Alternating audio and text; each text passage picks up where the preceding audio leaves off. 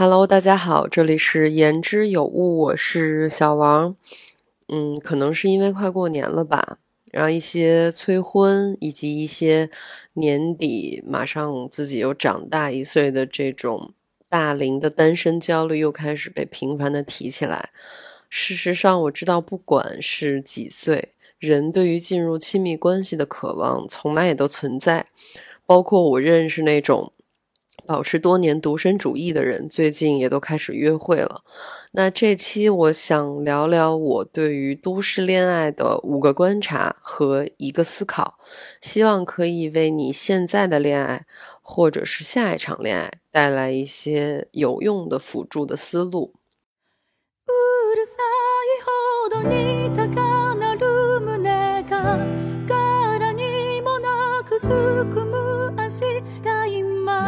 静かに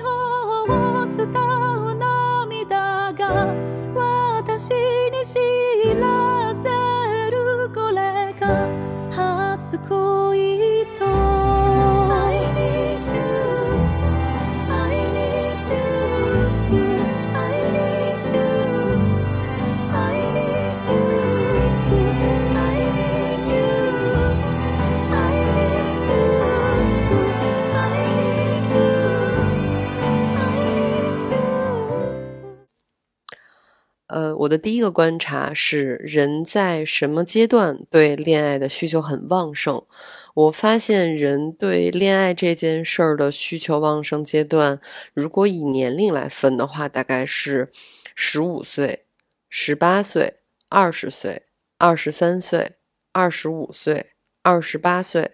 三十二岁、三十八岁、四十五岁和五十岁。呃，在后边呢，可能超出我现在的经验和观察之外了。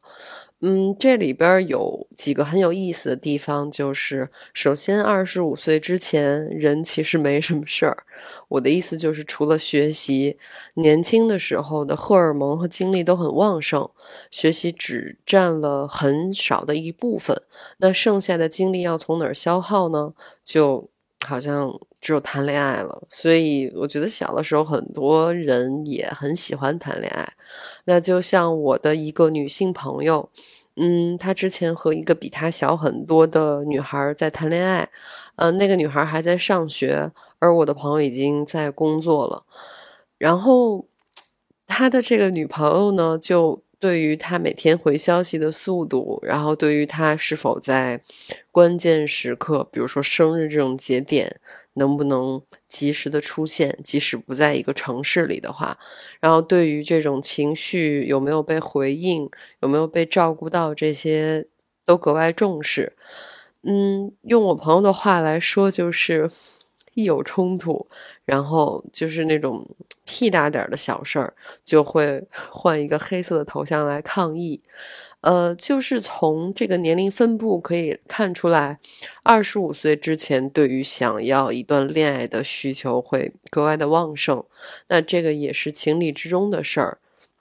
那另一个有意思的地方是在十八、二十八、三十八这类，就是前面这个数字马上要结束，要在加一的时候，人都会有一些轻微的焦虑，对于包括对于年龄的焦虑，以及对于自我认同的焦虑。比如说我在二十八到二十九岁的这个阶段。我十分需要投入到一段恋爱关系里面来，找到我的价值和我对自我的认同。呃，我在之前的节目里边也有提到过，就是三十岁之前我想要结婚的这个需求已经达到了顶峰。然后三十岁之后马上就降下来了，就是在马上要长大一轮的这个坎儿上面，人很需要一段关系来弱化或者说掩盖对未知的焦虑。那三十岁之后，也是通过我对身边人的观察，我发现一个很有意思的地方是，对于恋爱的需求的频率在逐步的放缓。也就是不再那么高频的向外想要找一个人去恋爱，想要进入到一段关系里边，因为生活里的事儿开始变多，然后要占你精力的事儿也越来越多，包括工作、父母、朋友以及我们自己的业余生活，都要瓜分我们的时间和精力。如果你是在三十多岁结的婚，那么在四十岁之前。还有精力在外边，可能找一个人来去搞一搞暧昧，或者是谈一谈这种短暂恋爱。那在四十岁之后，对和一个新的人开始一段热恋的这个需求就会慢慢的降低。那我想说的就是，这种恋爱的需求本质上和我们生理和心理的发展都有关系，它就像心电图一样。那小的时候的波峰几乎就是一层挨着一层，这个其实是一个挺奢侈的阶段，因为代表着生命力很旺盛。那越到后边呢，这个波峰出现的频率就会越低。就像人在三十到四十五岁这个阶段，最重要的不再是需要一段恋爱，而是在自我实现上边。那男的和女的其实都一样。当然也有那种，就是这个阶段把重心放在维系一段婚姻生活里边，那恋爱这件事儿其实早就不会出现在他们的这个心电构成图里边。呃，我的第二个观察就是，都市里的恋爱都是生意的算计，呃，主要其实是在投入产出比的算计。那首先是物质上。其次是情感上，先说说物质上，就是我们一定会听过那种论调，就是，呃，我跟你约会，我请你吃了一顿比较贵的晚餐，那我就要从你身上获得点什么。如果这一次我没有得到，那么也许这种约会就不会再有下一次了。这种算计像是一种默认的潜规则一样。就互相在对方身上投入的物质成本，其实心里边都暗暗的记着呢。比如说，一方请你吃那种人均一千以上的餐厅，他会经常这样做；而你如果请对方只吃是类似于那种麻辣烫的话，也许有的人是不会在乎的，但是也有的人会暗自的在衡量这段关系里边物质的付出是否是等价的交换。而一旦这种物质上的交换达到不平衡的话，那么很可能会产生矛盾，甚至是导致一段关系很快就结束了。因为都市里面大家都觉得，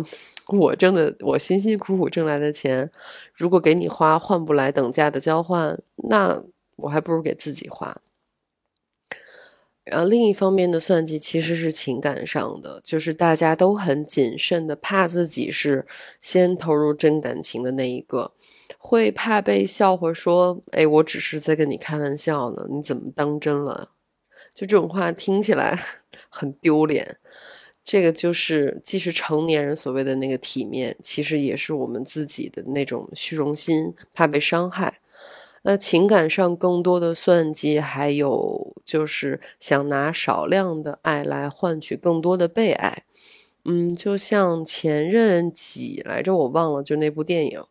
然后里边郑恺演的那个角色，他同时给几个女生发统一的那种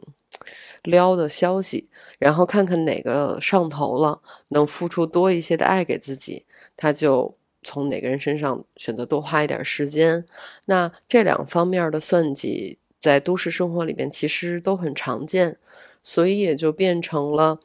如果算算物质和情感的付出都不一定能等价交换，那还不如就别谈恋爱了。所以在都市里边，现在的恋爱甚至是勇敢者的游戏，之前会说婚姻是，那现在已经变成了恋爱也是了。那我的第三个观察就是，纯爱是危险品。作为勇敢者的游戏，我会觉得纯爱是危险品。这里的危险主要是在于，纯爱指的更多的是在情感上付出高浓度的爱，这种高浓度的付出对于时间成本、物质成本以及精力都有很大的挑战。那现实来看的话，我会觉得，如果一个人的标签是纯爱战士的话，那么我可能会 有点担心，这个人应该会比较激进或者是极端。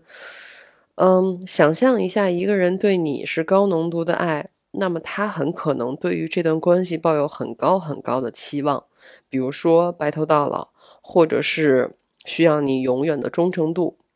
那么，在面对人这样一个如此复杂的生物，选择付出纯爱或者选择接受纯爱，我认为都是很危险的行为，因为这代表着摁住了人的复杂性，而持续以及强行的让心思和行为都统一和单一化。当你在被一个纯爱战士爱着，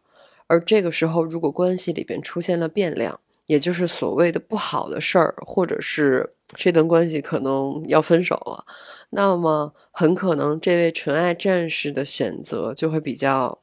极端，或者是会做一些激进的行为。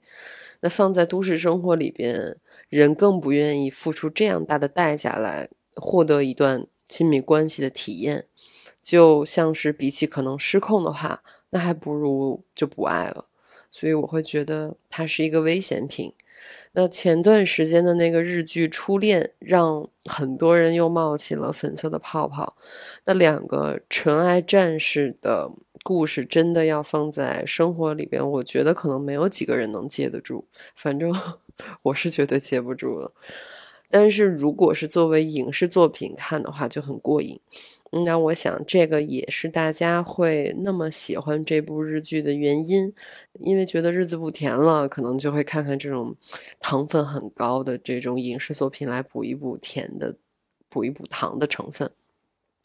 因为知道现实生活里边这样的爱情故事，如果真的发生，可能会看着有点吓人，所以这种算是成年童话故事一样。纯爱的这种东西，我觉得就我们看一看，过过嘴瘾就挺好的。那第四个我的观察是空窗期的重要性。呃，我不知道你们的恋爱习惯是什么，就是我身边有那种一直在无缝衔接在恋爱的人，甚至无缝到 关系之间会有重叠期。嗯，还有一种人，就是他每结束一段恋爱，他中间会有一段空档，那这个空窗期可能会长达几年，也可能会有几周这样。我是觉得空窗期是恋爱过程里边很有必要的一个环节。首先，空窗期可以让我们暂停掉上一段关系里一些不好的行为习惯的惯性作用。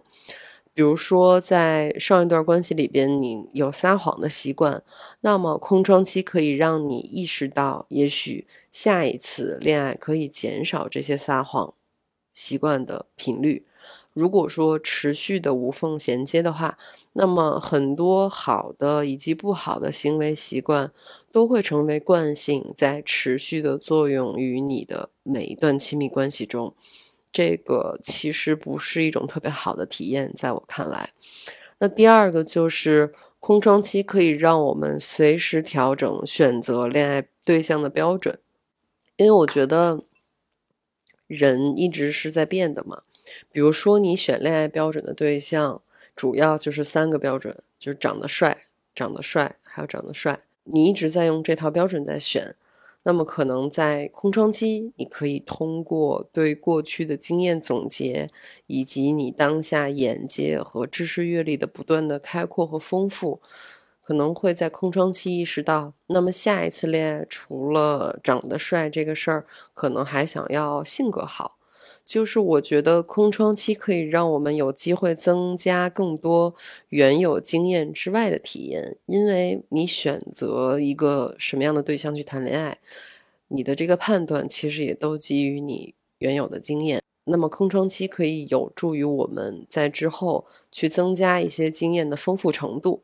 让我们有机会尝试不同类型的人。那这个也有助于我们更了解自己，以及。也更了解自己需要什么和什么样的人适合我们。嗯，第三就是空窗期可以让我们更善于和自己相处。我一直觉得，一段关系要留出自己的时间和空间的话，有些恋爱关系紧密到非工作时间都要绑在一起，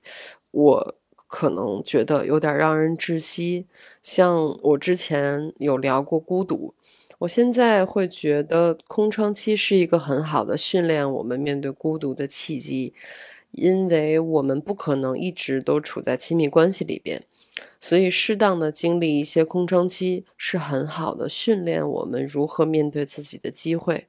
只有和自己相处好了，我们才能更好的和别人相处。那我的第五个观察是在都市生活里边，我们越来越。以模板化的形式在恋爱和约会，我发现现在的恋爱都很模板，就是和一个人约会，通常是下午一起喝杯咖啡，或者是晚上吃个饭，然后再或者看个电影，呃，然后再喝一杯，就是整个过程里面，如果聊得比较开心，可能最后就是一起回谁家；那聊得不好，觉得没劲，可能就各回各家。也是因为都市生活的消费花样有太多的选项，呃，所以即使是这样的模板的流程，也有很多不同的菜式，有不同的酒单，有不同的电影的选项。所以即使是这段关系结束了，我们也可以换下一个人，再重复一遍这样的模板，就好像很多人已经开始习惯把这套消费主义的模板和恋爱划等号。在他们眼里边，谈恋爱就等于一起吃饭、喝酒和去电影院。呃，我看很多相亲也是这样的流程，所以我会觉得说，嗯，除了消费，除了在消费场所里做一些产生消费的动作，好像没有什么更多的新鲜感能在约会的过程中所收获以及体验到。在城市生活里边。看似恋爱的时候有很多地方可以去，但是其实都不新鲜，也没有什么新意，也没有什么诚意。那我觉得其实除了这些，还有很多在恋爱的时候可以做的事儿。那这里也分享一些可以制造新鲜恋爱的体验的实操。也许 除了标准化的这套模板，我们还可以试试这些事儿。那第一就是可以一起去爬山，或者是一起去公园溜达。我知道这个听起来确实不消费，但是我觉得这个是一个很好的创造两个人交流的机会，呃，可以一边运动还能一边聊聊天儿，甚至是选一个景色好的地方坐下来，然后聊聊最近工作上或者是学习上遇到的烦心的事儿，或者聊聊你们在这段关系里边有什么开心的和不开心的，是。一个很好的制造彼此坦诚交流的机会。嗯，那第二个就是可以一起去滑冰或者是攀岩，就是找一个两个人都有兴趣可以一起探索的技能。比如说，在北京的时候，我有过体验是约会的时候去国贸的那个。冰场去滑冰，因为对方滑得很好，所以那次的约会就变成了滑冰的教学。但其实体验下来还是挺不错的。那或者最近不是攀岩很火嘛，可以一起去学攀岩，一起去掌握一些新的技能。就是我觉得，比如说爬山和去公园，还有包括掌握一项新的技能，这些都是可以制造多巴胺的机会。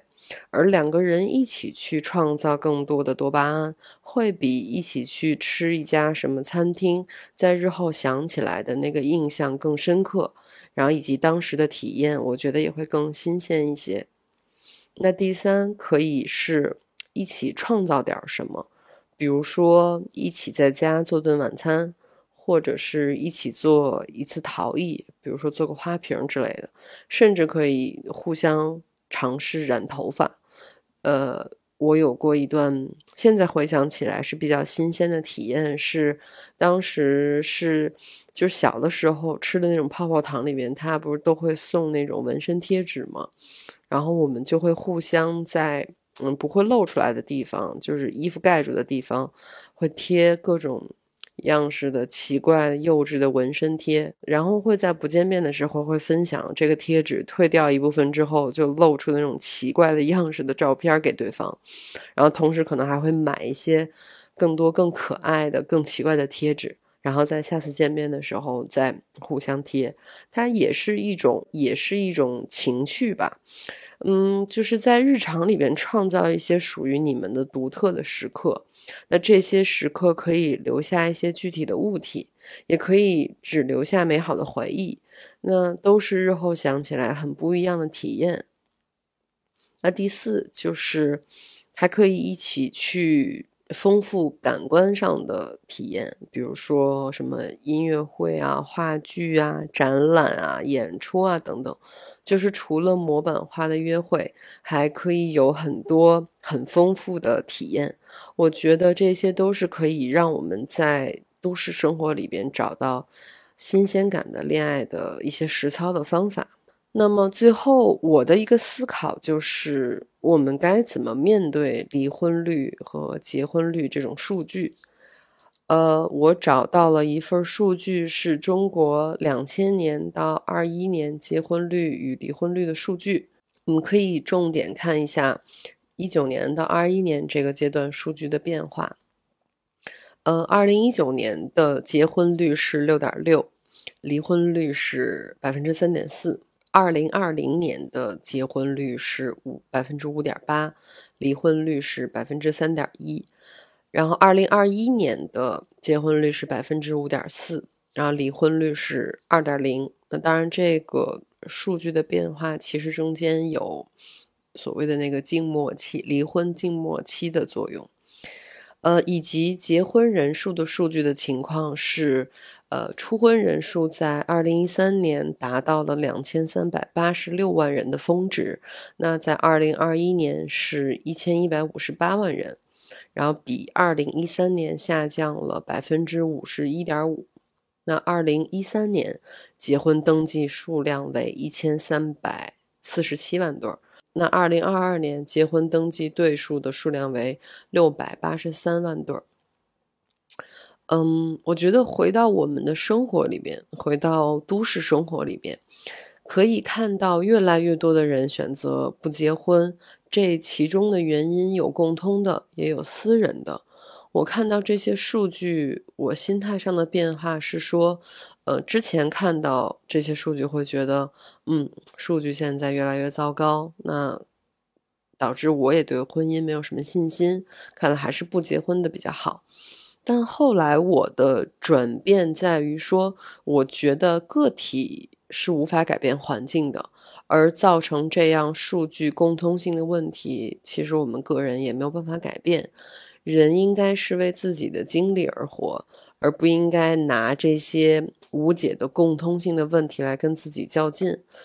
呃，我想说的就是，如果你是从始至终很坚定的不婚主义，那么这类数据的变化对于你来说可能也不会构成什么影响。但如果你对于婚姻这件事儿有其他选择和判断的话，那其中的依据不该被这些数据而影响。就像我昨天在跟朋友聊天的时候提到了生育率的问题，我跟他开玩笑说：“ 你今年生了孩子，属于给这个数据做贡献了，有你一份功劳。”然后我的朋友也很不客气的回怼我说：“我是为了爱而生的孩子，我生下这个孩子会多一份父爱，会多一份母爱，也会多一份来自孩子的爱。我也是为了我自己的生活生的孩子，所以。”我觉得我们面对结婚和离婚这件事儿，其实也是同理，就是我们要不要选择进入一段关系，和我们选择要不要结束一段关系，做决定的依据应该是来到我们自己，以及回到我们自己的生活里边。因为环境从来都是有好有坏的，而你是否选择和这个人结婚的原因，不该因为环境的好坏以及数据的好坏来成为借口或者是理由，而是应该因为你是否需要和你是否希望和这个人选择结婚，或者是离婚，或者是谈恋爱，或者是分手。那总结一下，就是我们在做这些人生关键选择的时候，这些数据不该成为我们做决定的阻碍，以及不该成为我们做决定的理由。那我觉得，在看这些数据上面心态的变化，我想分享，也是希望说，如果你在看到这样的数据，希望它不会去影响你做属于你自己人生的。判断以及选择。呃，那好了，这个就是我今天想和你浅聊的关于都市恋爱我的一些想法。很欢迎你在评论区留下你对都市恋爱的观察。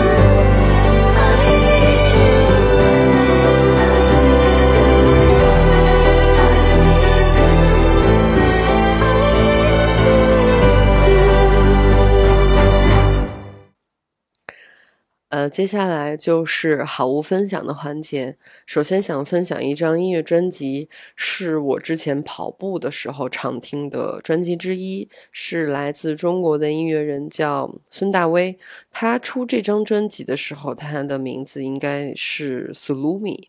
我不知道你有没有听过他的音乐啊？那这张专辑发表于二零一七年，是一张电子乐的专辑。这张专辑叫 Unconsciousness。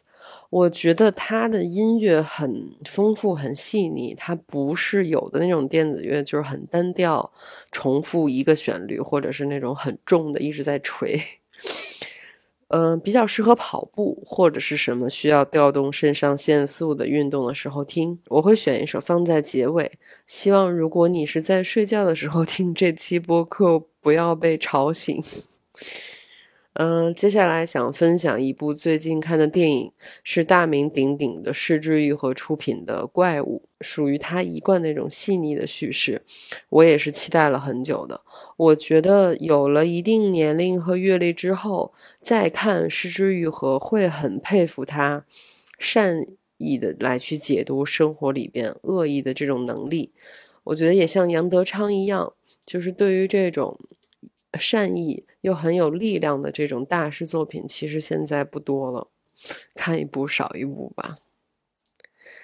呃，最后想推荐一本书，叫做《博朗设计》，嗯，记录了博朗设计很多里程碑式的产品。我看介绍说，一共有四百八十五款经典产品的介绍，因为我还没有看完。嗯，除了迪特拉姆斯这类我们熟知的设计师，书里还介绍了很多来自博朗设计经典产品背后的设计师。